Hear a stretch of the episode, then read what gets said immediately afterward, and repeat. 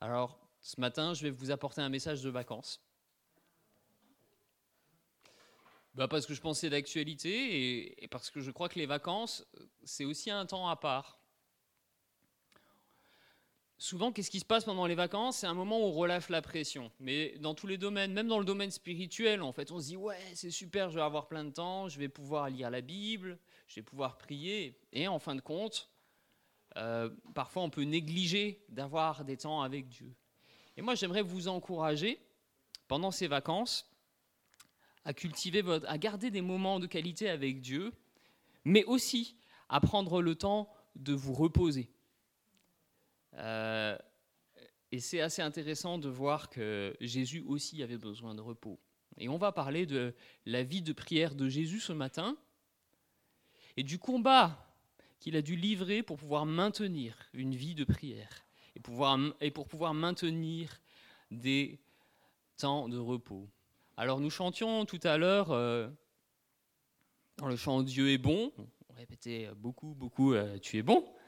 Mais je retiens une idée, en fait, au début du cantique, c'est soit la montagne où je cours et la fontaine où je bois.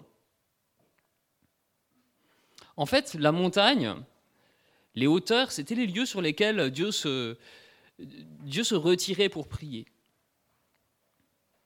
Et parfois dans nos vies, on a aussi besoin de prendre de la hauteur sur nos situations de vie. Parfois, quand on a le nez dans le guidon, quand on est dans les situations de nos vies, c'est un peu comme si on était dans la vallée, en train de combattre. Et il y a des moments où on a besoin en fait de quitter la vallée, de quitter nos champs de bataille pour pouvoir monter sur la montagne, prendre de la hauteur, voir les choses d'un peu plus haut avec le regard de Dieu et prendre du temps pour pouvoir se reposer dans l'intimité du Père. C'est ce que Jésus faisait. Et ce matin, je ne vais pas dire autre chose que cela en fait. Alors peut-être que nous sommes occupés. Au niveau personnel, nous avons des vies bien chargées, des emplois qui nous sollicitent beaucoup. Et puis, euh, pas seulement au niveau personnel, en tant qu'Église, on a aussi parfois des, des emplois du temps, des agendas bien remplis.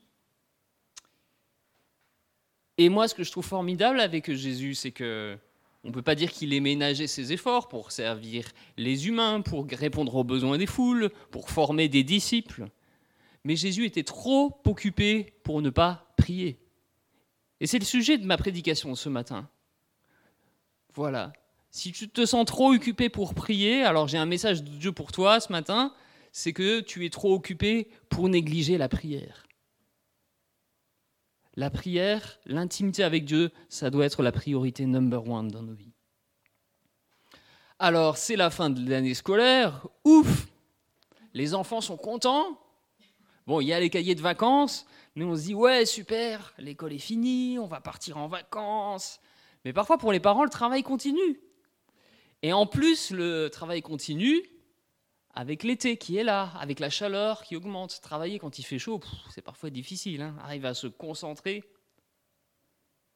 Alors j'espère que certains d'entre vous, au moins, auront le privilège euh, de prendre quelques congés, de quitter un petit peu votre champ de bataille, votre euh, lieu habituel où vous, euh, vous travaillez, où vous servez pour prendre un peu de repos. Et en fait, on a tous besoin de repos.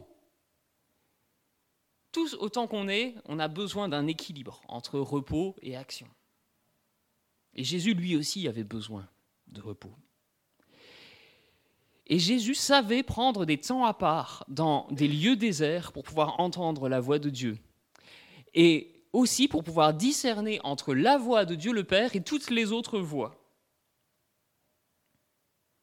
Dans nos vies quotidiennes, on doit faire face à de nombreux besoins, à de nombreuses demandes et à de nombreuses attentes de la part de toutes les personnes qui nous entourent, des attentes qui peuvent être exprimées ou qui peuvent ne pas être exprimées. Et toutes ces attentes qui sont placées sur nous, parfois elles peuvent peser très lourd sur nos épaules.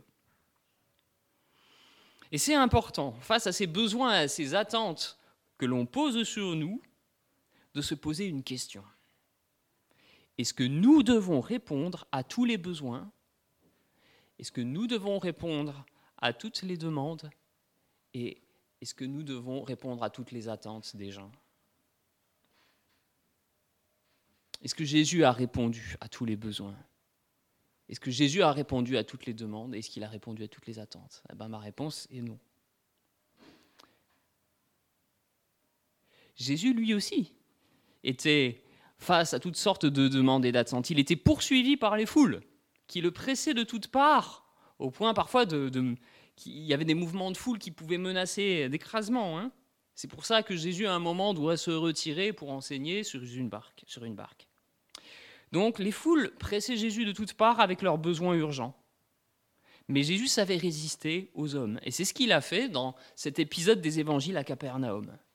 Et comment Jésus pouvait-il résister à toutes ces attentes qui étaient posées sur lui, à tous ces besoins, à toutes ces demandes qui lui étaient exprimées Eh bien Jésus savait résister parce qu'il avait un bon GPS. Est-ce que vous savez ce que c'était le GPS de Jésus? Qui le guidait, qui l'orientait dans sa marche? La prière. Son GPS, était la voix du Père, qu'il écoutait dans les endroits déserts. Je vous encourage à relire l'évangile de Luc et vous verrez combien souvent il est fait mention de la vie de prière de Jésus dans cet évangile. Et je vais maintenant lire le texte de ce matin. C'est le texte de Luc au chapitre 4, les versets 40 à 44. Alors, si certains d'entre vous aiment avoir le texte de la Bible sous les yeux, vous pouvez regarder le chapitre 4 de l'évangile de Luc. Et je vais lire donc les versets 40 à 44.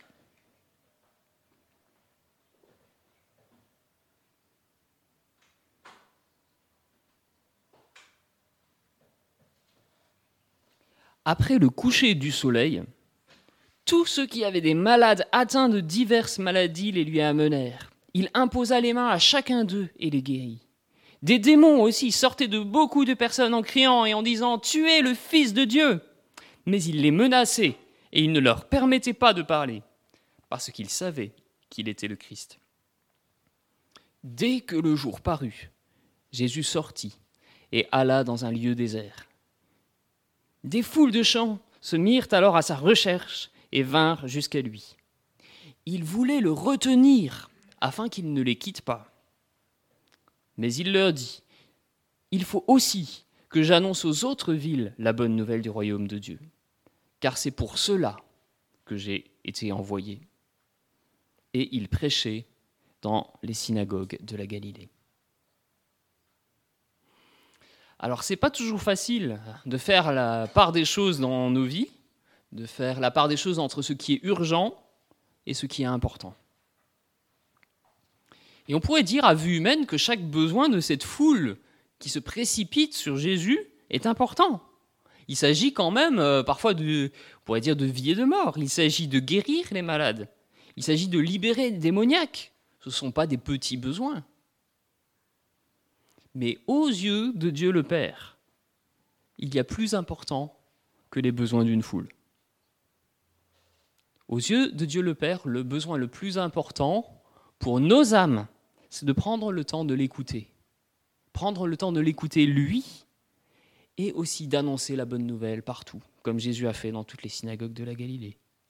Alors toi, toi aussi, tu es peut-être confronté à une demande pressante de la part euh, d'une personne euh, ou, de, ou de la part de, de gens qui t'entourent. Et tu te poses la question, est-ce que ce besoin est urgent pour Dieu?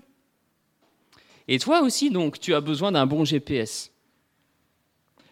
Donc c'est important de se poser de temps en temps cette question. Quel est le mot d'ordre de notre Père céleste pour notre vie aujourd'hui, dans cette saison de notre vie personnelle, mais aussi en Église? Quel est le mot d'ordre pour nous en Église aujourd'hui, dans cette saison de notre vie d'Église? Bientôt vous allez avoir votre assemblée générale. Quel est le mot d'ordre pour l'Église du tabernacle de Beaune aujourd'hui? On a parfois besoin d'une direction. Et c'est dans l'écoute de Dieu, dans l'écoute de Dieu ensemble, que nous pouvons aussi trouver une direction. J'aimerais maintenant qu'on se pose quatre questions sur les besoins, sur nos besoins et sur les besoins des gens, pour pouvoir évaluer ce qui est vraiment important en prenant exemple sur le modèle de Jésus. Et la première question qu'on va se poser, sur les besoins, c'est ce besoin qui m'est exprimé à moi aujourd'hui. Est-ce qu'il est urgent pour les hommes ou est-ce qu'il est urgent pour Jésus? L'Église a des besoins. Les gens qui sont autour de nous ont des besoins. Quels sont les besoins qui sont urgents et quels sont les besoins qui sont importants? Il est tard, le soleil s'est couché depuis longtemps et Jésus est encore en train de répondre aux besoins de la foule qui le presse de toutes parts. Et quand Jésus va se coucher ce soir-là, il est vraiment exténué. Il est certainement exténué physiquement, mais aussi intérieurement. Vous imaginez répondre à la souffrance des gens, voir la souffrance des gens, ces gens qui sont malades, ces gens qui sont possédés par des démons. On ne peut pas libérer des gens et répondre à leurs besoins sans prendre une part de leur souffrance sur nous-mêmes. Et Jésus est décrit comme étant celui qui est compatissant devant les besoins de la foule. Il est dit qu'il était ému de compassion jusque dans ses entrailles quand il voyait les besoins de la foule. Donc imaginez l'état de Jésus alors qu'il a répondu physiquement et moralement à tous les besoins de la foule pendant toute une journée, jusque après le coucher du soleil. Alors, je ne sais pas s'il y en a certains d'entre vous qui sont professeurs des écoles. En tout cas, moi, je vois, ma, je vois mon épouse, qui l'est. Puis de temps en temps, je suis aussi bénévole euh, à l'école des Sarments. Et c'est fatigant hein, de s'occuper de tout un groupe d'élèves, de tout un groupe d'enfants pendant toute une journée. Parce que les enfants, ils ont cette attitude de demander tout, tout le temps. Chaque enfant demande toute l'attention pour lui. Hé, maîtresse, maîtresse, maîtresse Vous imaginez cette forêt de doigts là, d'enfants qui sont en train de demander de l'attention. Regarde mon dessin, regarde ceci, regarde cela.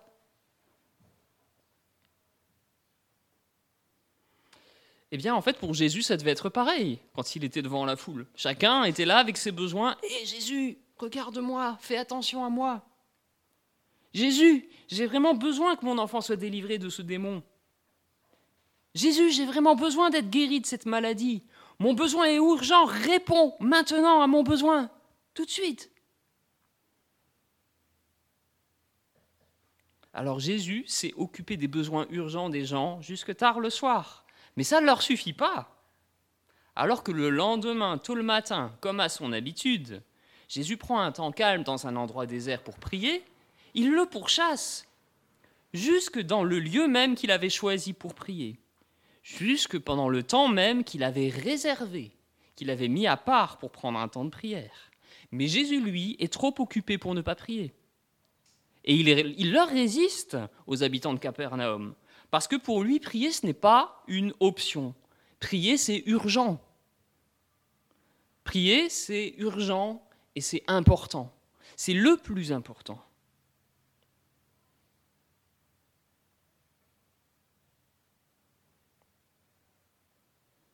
Alors Jésus aime la foule, bien sûr, et il veut lui faire du bien. Mais il doit aussi lui poser une limite. Est-ce que dans vos vies, vous êtes capable de poser des limites aux autres? Ou est-ce qu'à chaque fois qu'on exprime un besoin, vous êtes pris du syndrome du sauveur et vous voulez répondre à tout prix, au risque de vous brûler les ailes? Nous sommes des hommes et nous avons des limites, et nos limites sont un don de Dieu. Refuser de les accepter, c'est se mettre en danger et refuser d'accepter nos limites et de se ressourcer dans l'intimité de notre Père céleste, eh bien, c'est commettre un péché.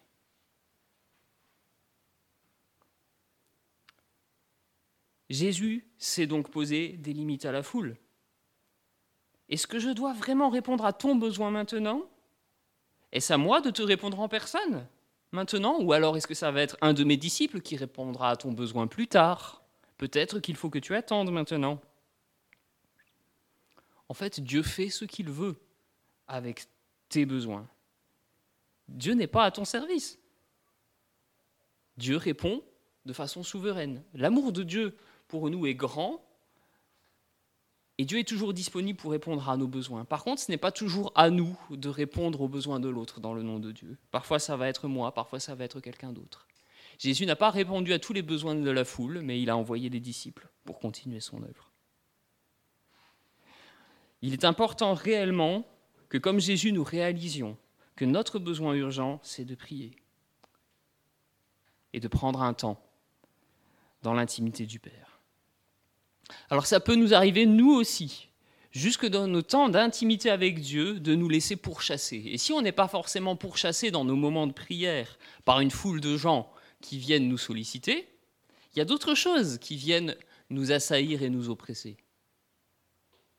Il y a toute une foule de soucis, d'inquiétudes et de préoccupations qui peuvent venir nous polluer l'esprit et le cœur alors que nous voulons avoir un temps d'intimité avec Dieu. On peut être préoccupé par les besoins des autres. On peut être aussi préoccupé par nos soucis personnels. Et tout cela nous empêche simplement d'entendre ce que Dieu a à nous dire. Parce que ces voix-là font trop de bruit. Et c'est vrai combien nos bruits, combien nos vies sont bruyantes. Avec toutes leurs notifications WhatsApp, tous nos écrans connectés, on est constamment sollicité. Et pourtant, il est urgent de te retirer pour prier comme Jésus. Parce que si tu veux un moment être disponible pour pouvoir enrichir les autres et pour pouvoir les bénir, eh ben, il faut aussi que tu puisses être rempli. Regarde, si tu es comme un, un citron qui est constamment pressé, à un moment donné, qu'est-ce qui va se passer? Il n'y aura plus de jus à l'intérieur. Ce que nous donnons aux autres dans notre vie de serviteur, eh ben, ce que nous donnons, ce n'est ni plus ni moins que ce que nous sommes. C'est toi-même que tu donnes aux autres quand tu sers. C'est ton cœur, c'est ton amour, c'est ta disponibilité. Si toi-même tu es brûlé, parce que tu as dépensé toute ton énergie, tu n'auras plus rien à donner. Voilà pourquoi nous devons veiller sur nous-mêmes comme nous veillons sur notre service. Et les temps de vacances sont des temps de repos où nous pouvons nous ressourcer dans, l'écoute de Dieu ou simplement dans le repos pour pouvoir après avoir de nouveau de quoi donner. Donc c'est spirituel de prendre du temps pour ne rien faire et pour se reposer, même si nous vivons dans un monde qui nous invite à toujours faire plus. Alors quelques questions que je vais te poser, que je vais me poser, que je vais nous poser ce matin. Alors, est-ce que tu te laisses accaparer par les choses urgentes et par les besoins légitimes des gens au point de ne plus arriver à prier? Est-ce que dans ta vie, tu sais faire la part des choses entre l'urgence des besoins des hommes qui te sollicitent et l'importance absolue de prendre du temps auprès de Dieu et d'être disponible pour lui? Où en es-tu dans ta vie de prière?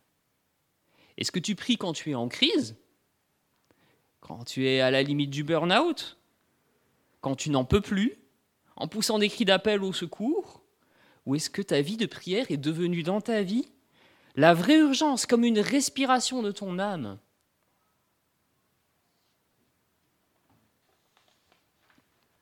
Deuxième question que nous allons nous poser sur les besoins, sur nos besoins. Alors, le besoin urgent de Jésus, nous l'avons vu, c'est de prier. Et est-ce que ce besoin urgent de Jésus, la prière, est devenu de façon concrète mon besoin? Est-ce qu'il est devenu ton besoin? Il est tôt. Le soleil ne s'est pas encore levé. Mais dès que le jour paraît, Jésus sort et va dans un lieu désert. Même s'il a fatigue de la rude journée d'hier n'est pas encore tout à fait dissipée, Jésus est résolu. Jésus a besoin de trouver ce repos intérieur, ce renouvellement de ses forces spirituelles dans l'intimité du Père pour pouvoir reprendre des forces. À votre avis, est-ce que c'est arrivé souvent à Jésus d'être pourchassé par la foule ou d'être sollicité par des foules? Ouais c'était sa réalité quotidienne. C'est pas un épisode isolé hein, de sa vie, ce qui s'est passé à Capernaum. Mais une autre réalité quotidienne de la vie de Jésus, Jésus était constamment pourchassé par les foules, par des hommes et des femmes qui lui demandaient d'agir. Mais pour lui, dans sa réalité quotidienne, il y avait aussi la vie de prière. C'était une habitude, une habitude saine qu'il avait développée. Donc, de même, pour Jésus, le retrait dans un lieu de désert pour prier ce n'était pas une exception. C'était une habitude vertueuse à laquelle il ne dérogeait pas. Donc pas une option pour la prière pour Jésus, mais quelque chose de vital, comme une respiration de son âme. Mais pourtant, est-ce que c'était facile toujours pour Jésus de se retirer pour prier? Est-ce que c'est facile pour vous de prendre du temps pour prier?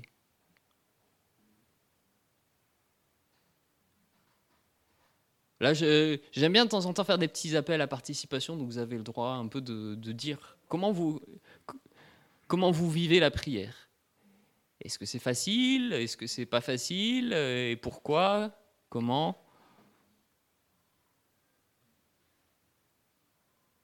Est-ce qu'il y en a certains qui ont un temps de prière en fait euh, journalier? Ouais. Ça, se passe quand? Le matin, le soir? Et comment?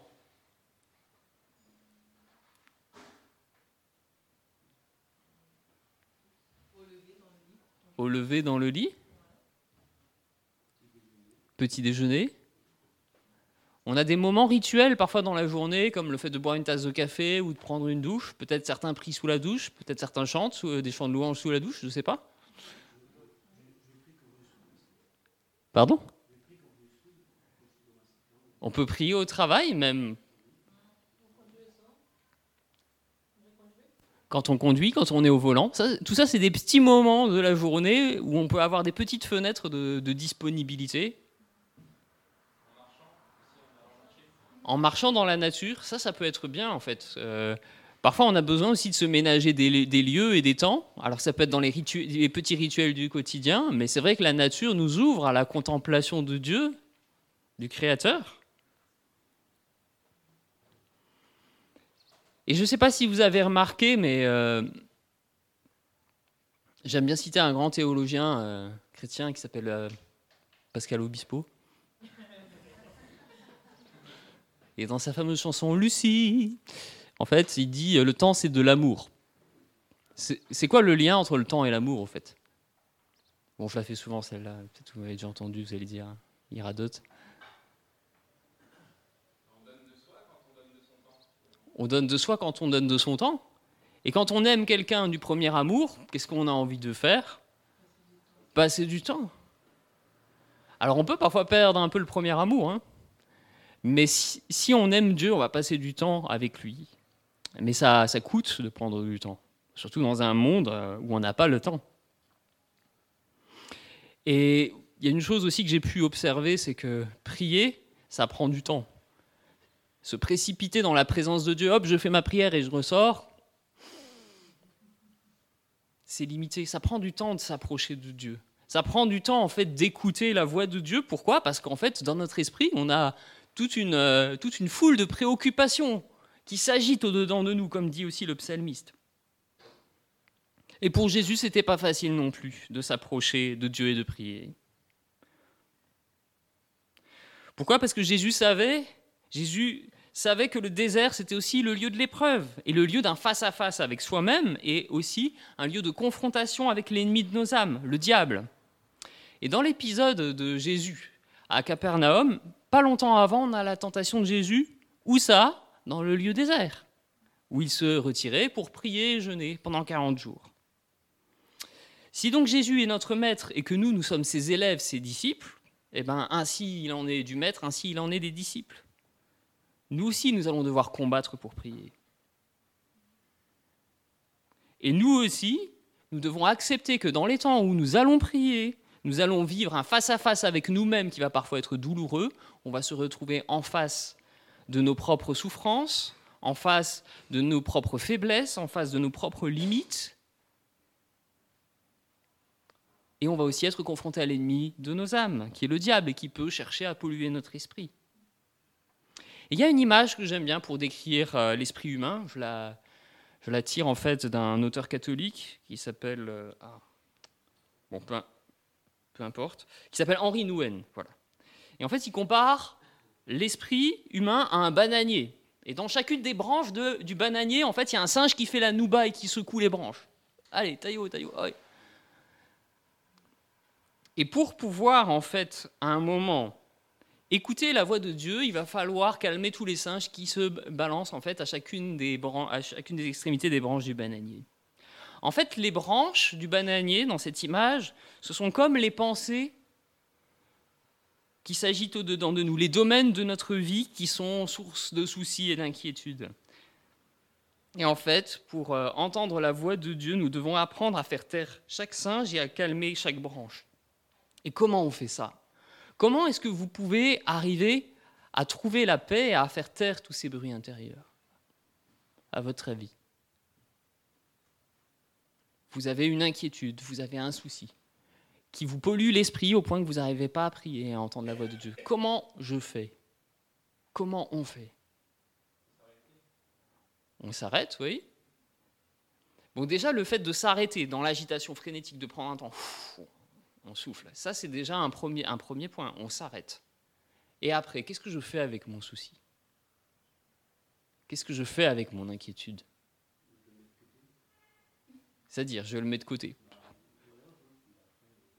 Je prends le tapis, je, prends la balayette et je le mets sous le tapis ou le souci, c'est ça, ça qu'on fait avec Ou comment est-ce qu'on fait pour arriver, pour arriver justement à, à ce qu'il occupe plus la première place et à ce qu'il soit plus le héros sur le devant de la scène, notre souci, notre inquiétude?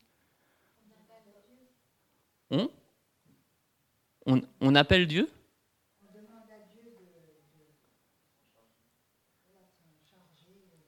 C'est ça. Et là, en fait, euh, vous, pouvez pratiquer une forme de méditation chrétienne. C'est vous inspirez, Seigneur, je reçois de toi la vie, je reçois de toi la force pour pouvoir faire face aux difficultés. Je souffle, je t'abandonne sous souci, Seigneur. Je t'abandonne en fait. Euh, cette pensée négative, je, je t'abandonne en fait cette inquiétude, je t'abandonne ce ressentiment que j'ai contre cette personne. Euh, il y a toutes sortes de choses qui peuvent polluer notre esprit et on a besoin de déposer, de déposer auprès du Père tous nos soucis, toutes nos inquiétudes. Et si nous ne prenons pas le temps pour pouvoir déposer devant Dieu les soucis, ce qui accapare notre esprit, nous ne pourrons pas nous reposer. Si tu veux, alors écoute cette phrase, écris-la, euh, écris-la en fait dans, euh, dans un coin de ta tête, dans un tiroir à l'intérieur de ton esprit, répète-la en fait si tu as une nuit blanche, au lieu de compter les moutons, pour pouvoir me reposer, j'ai besoin d'apprendre à déposer. Je répète, pour pouvoir me reposer en Dieu, j'ai besoin de déposer à Dieu. Pour pouvoir me reposer, j'ai besoin de déposer. Et je pense que Jésus, après avoir pris sur lui toutes les demandes de la foule, après avoir été comme une éponge et avoir reçu émotionnellement toutes les souffrances de la foule, combien il aspirait, combien il attendait, combien de tout son cœur il soupirait après ce moment où devant le Père, il allait pouvoir déposer toute cette souffrance de la foule en disant, mes pères, c'est toi, c'est toi qui vas prendre en charge, c'est toi qui vas répondre aux besoins de tous ces gens qui souffrent. Nous ne sommes pas Dieu, nous pouvons être des canaux entre ses mains, mais c'est Dieu qui porte. Et pour pouvoir nous reposer, pour pouvoir nous reposer, nous devons déposer. C'est seulement si nous nous reposons que nous pourrons à nouveau porter. Mais combien nous avons peur du silence Pourquoi? Parce que ce silence nous confronte à nous-mêmes, à notre fragilité, à notre propre pauvreté intérieure et à notre besoin de Dieu. Mais dans ce moment où devant Dieu je me rends compte que je suis vide, je me rends compte que je suis à bout, eh ben, c'est dans ces moments où je me rends compte que je n'ai plus rien en moi-même et que j'ai besoin de Dieu que Dieu peut me remplir. Les gens qui font la méditation, ils font le vide pour faire le vide. Les gens qui font la méditation dans le monde. Mais nous, en tant que chrétiens, si nous méditons, nous pouvons faire le vide pour faire le plein de Dieu. Et c'est ce que je vous invite à faire au cours de cet été. Parce que si vous prenez ce temps de silence devant Dieu, vous allez recevoir des paroles qui sortent de sa bouche même et qui vont être des mots d'ordre, qui vont vous donner une direction pour votre vie et qui vont vous donner une force nouvelle dans la marche. Et c'est ce que je veux vivre cet été. Moi, c'est ce que je demande à Dieu. Moi, je me prêche à moi-même parce que j'ai aussi besoin d'apprendre à déposer, de me reposer et de recevoir un mot d'ordre de la part du Père. Oui, c'est dans le silence que nous pouvons entendre la voix de Dieu, venir à lui tel que nous sommes, et recevoir de lui tous ses dons, sa direction pour nos vies et son amour. Mais qu'est-ce que ça peut signifier pour nous se rendre dans un endroit désert à l'aube, avant le lever du soleil? Eh ben, Le désert, c'est le lieu de la solitude, c'est le lieu de l'absence de, distraction. Au désert, il n'y a rien, il n'y a pas de bruit, peut-être mis à part le bruit du vent. Et l'aube, c'est ce moment de la journée où tout est calme, avant que toute activité commence. Ben, nous aussi, nous avons besoin de trouver des lieux et des temps dans notre vie où il n'y a pas de distraction, où nous pouvons être seuls avec nous-mêmes devant Dieu et où Dieu peut nous parler. Alors je pose maintenant quelques questions. Alors, est-ce que tu ressens le besoin de te retirer dans l'intimité du Père pour être renouvelé auprès de lui? Est-ce que tu es capable de vivre le silence et l'absence d'activité comme quelque chose de positif dans ta vie? Ou alors est-ce que tu es un drogué du bruit, de l'activité et de l'utilité? Est-ce que le sentiment d'utilité est devenu ta drogue, ta cam? Si c'est le cas, il va y avoir un apprentissage à faire. Le plus important pour nous, ce n'est pas d'être utile, c'est d'être disponible. Alors, est-ce que tu as peur du silence dans ta vie Ou est-ce que tu arrives à envisager le silence comme le lieu où Dieu va parler à ton cœur? Et est-ce que tu as instauré au milieu de ta vie de bonnes habitudes de prière? Est-ce que tu as dans ton planning, dans ta journée, dans ta semaine, programmé un temps, programmé des temps, un lieu pour être disponible à Dieu et le laisser parler à ton cœur Troisième question que je vais poser sur les besoins. Est-ce que tu es capable de résister aux besoins des autres et de leur dire non quand cela est nécessaire? Il est tôt, le soleil est à peine levé, mais déjà des foules de gens se mettent à la recherche de Jésus et viennent jusqu'à lui.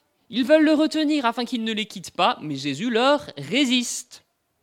Lorsque Jésus quitte Capernaum pour se retirer dans un lieu désert, l'épisode de sa confrontation avec Satan après 40 jours de jeûne dans le désert est encore récent. Et Satan lui avait dit ça. Si tu es fils de Dieu, prends le pouvoir. Deviens le roi de tous les royaumes de la terre. Comment on devient roi dans le royaume de Satan?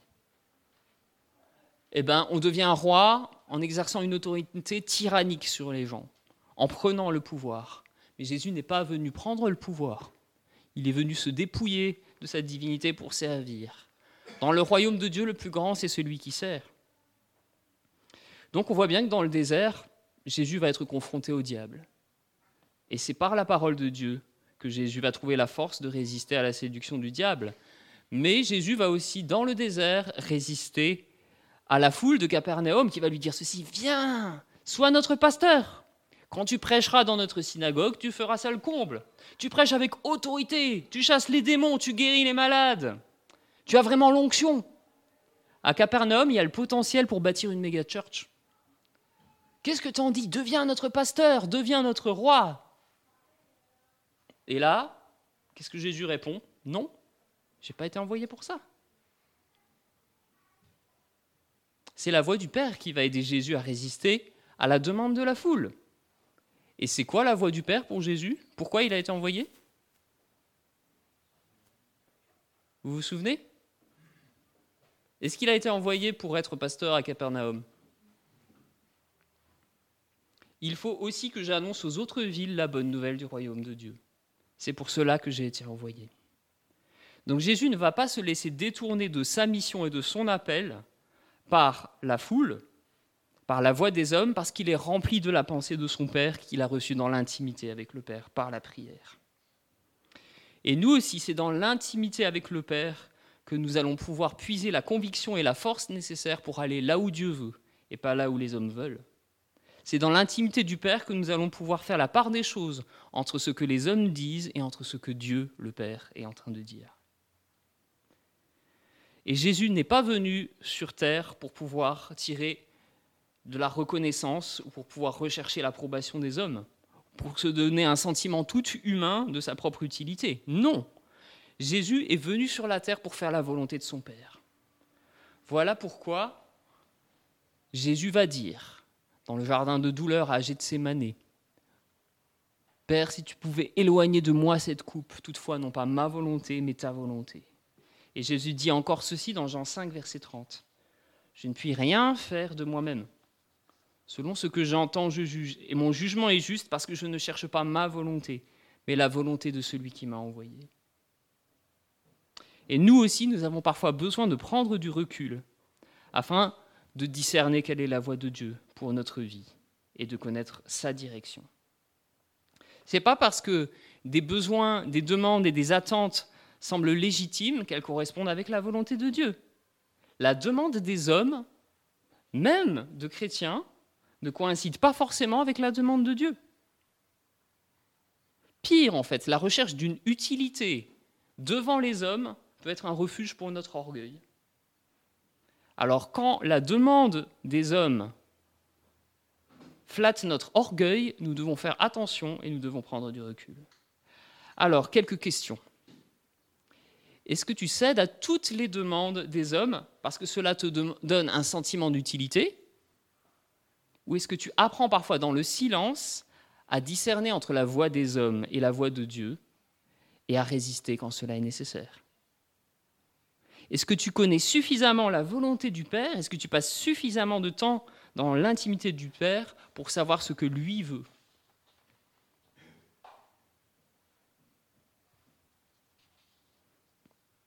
Alors, quatrième question que je vais poser sur les besoins. Est-ce que tu connais les besoins du royaume de Dieu? Un nouveau jour commence pour Jésus.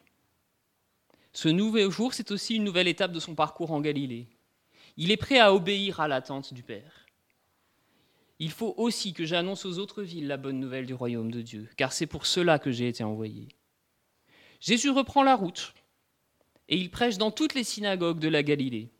Il a discerné que la voix du Père était différente de celle des hommes de Capernaum, et après avoir discerné, maintenant il va, maintenant il avance, maintenant il obéit. Les habitants de Capernaum ont voulu garder Jésus avec eux et le garder pour eux. Et ils ont fini par le perdre de vue. Mais pourquoi est-ce que les habitants de Capernaum ont perdu Jésus de vue?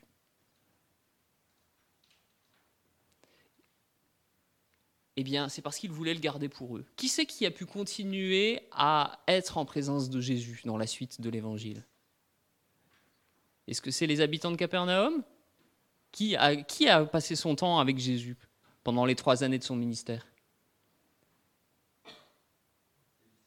Les disciples. Et qu'est-ce qu'ils ont fait, les disciples, à un moment donné? Qu'est-ce qu'il fallait faire pour être disciple de Jésus? Ils ont tout abandonné, ils ont tout quitté, et ils ont suivi Jésus. Un disciple, c'est quelqu'un qui suit Jésus. Donc ce n'est pas quelqu'un qui est sédentaire, mais c'est quelqu'un qui marche à la suite de Jésus. Et parfois dans nos vies, on peut aussi perdre Jésus de vue parce qu'on veut le garder pour soi. Et on oublie qu'en fait, suivre Jésus, c'est forcément le partager autour de nous. Quand nous voulons garder Jésus pour nous, dans notre synagogue, dans notre église, ou le mettre au service de nos besoins, et qu'on perd cette vision du royaume et du progrès de l'évangile, eh ben on perd Jésus de vue. Et on perd aussi la volonté du Père de vue. Ceux qui n'ont pas perdu de Jésus de vue, ce sont ceux qui l'ont suivi hors de leur zone de confort. On peut penser à Pierre, Jacques et Jean qui pêchaient sur le rivage et Jésus leur a dit Suivez-moi, vous deviendrez pêcheurs d'hommes. On peut penser à Lévi le péager qui est Matthieu, l'auteur de l'évangile de Matthieu, qui a aussi suivi Jésus. Ce qui est dommage, c'est quand on perd de vue ce que Jésus est en train de faire. Et dans la règle du royaume de Dieu, on ne reçoit jamais pour soi, mais ce qu'on reçoit de Dieu, c'est pour le partager autour de nous. Et notre vocation en tant que disciples de Jésus, c'est de rester en mouvement. C'est d'être ses envoyés dans le monde, sur notre lieu de travail, dans notre famille, auprès de ceux qui ne connaissent pas Dieu. Et donc, ce n'est pas de s'endormir à un moment,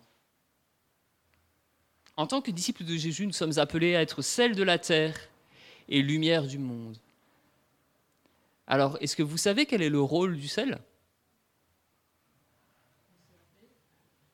Conserver, oui. Le sel, c'est quand il n'y avait, pas de, réfrigérateur en Palestine au 1er siècle après Jésus-Christ. Donc on utilisait du sel pour empêcher la viande ou la nourriture de pourrir.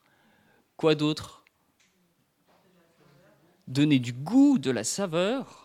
Il y a encore autre, un autre usage qu'on connaît un peu moins, c'est quand on a une blessure, le sel est un agent cicatrisant. C'est sûr que ça fait mal, mais ça soigne. Eh bien, Ça nous parle quelque part de, notre rayonnement dans le monde par notre simple présence, en restant intègre et honnête au milieu d'un monde malhonnête, en, restant intègre, euh, fidèle à notre parole, en refusant, euh, en refusant la, la, corruption, notre présence au milieu du monde a ce pouvoir de donner de la saveur et a ce pouvoir d'empêcher le monde de pourrir et d'apporter la guérison de Dieu autour de nous. Bien sûr, en fait, comme le sel, ça pique parfois, en étant sel de la terre, ça va piquer autour de nous et il y a des gens qui vont mal réagir. Mais voilà le désir de Dieu pour nous, que nous soyons sel et lumière, et que notre personne, imprégnée de la présence de Dieu, rayonne du Christ autour de nous, par notre intégrité, par nos œuvres bonnes et par la parole de notre témoignage. Quelques questions par rapport à, ce qu'on vient de dire. Alors, est-ce que tu es prêt à rentrer dans ce mouvement missionnaire de Jésus, de faire de toutes les nations des disciples?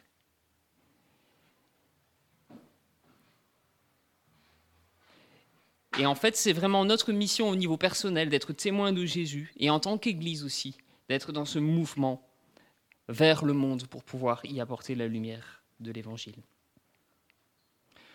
Je vais conclure. Luc nous rapporte encore ceci à propos de Jésus au chapitre 15 et 16, euh, au verset 15 et 16 de Luc 5. Sa, renommée se répandait de plus en plus et les foules nombreuses se rassemblaient pour l'entendre et pour être guéris de leur maladie. Mais lui se retirait dans les endroits déserts et il priait. Et toi aussi, alors qu'on est proche des vacances, tu es appelé aussi à te retirer dans un endroit calme pour pouvoir en fait avoir des temps de qualité avec Dieu. Mais dans ton quotidien même, en pratiquant le sabbat ou en ayant des rendez-vous euh, quotidiens avec Dieu, il est possible de programmer des temps réguliers de silence, de prière et d'écoute de Dieu. Et ça peut vraiment changer ta vie. Alors j'aimerais vraiment te laisser cet encouragement à cultiver la présence de Dieu et à cultiver l'intimité de Dieu afin de pouvoir recevoir aussi des mots d'ordre pour ta vie et de recevoir ce repos intérieur dont tu as besoin.